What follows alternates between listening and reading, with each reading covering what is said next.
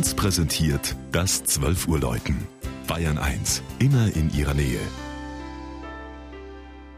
Es ist 12 Uhr. Das Mittagsläuten kommt heute aus Kastel in der Oberpfalz.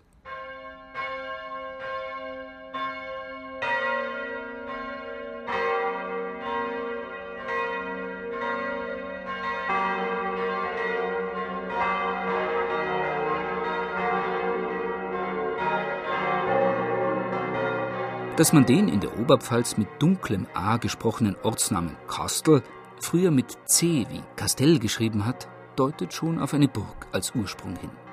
Und tatsächlich darf sich der heute von knapp zweieinhalbtausend Bürgern bewohnte Markt im Landkreis Amberg-Sulzbach zu den geschichtsträchtigsten Plätzen der Oberpfalz zählen.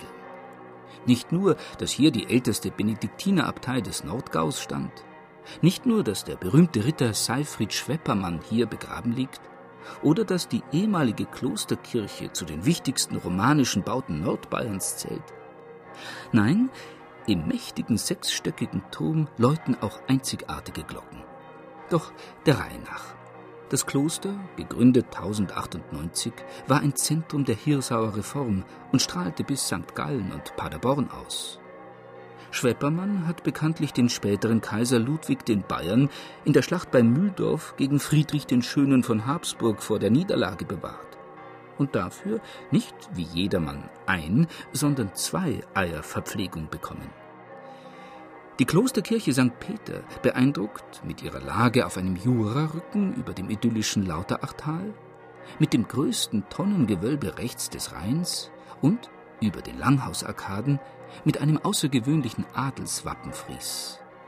Das Geläut schließlich besteht aus vier historischen Glocken, deren größte, die etwas unter drei Tonnen schwere Stürmerin, 1322 gegossen wurde. Zur Entlastung dieses vielleicht bedeutendsten mittelalterlichen Ensembles Süddeutschlands kamen 2009 drei Glocken dazu, sodass nun ein Septett über die Toskana der Oberpfalz schallt.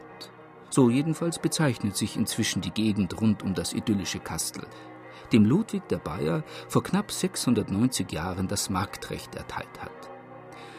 Während eines seiner Aufenthalte starb hier 1319 seine zweijährige Tochter Anna, deren Schrein, wie die Ehrentumba Schweppermanns, in der Vorhalle der Klosterkirche steht.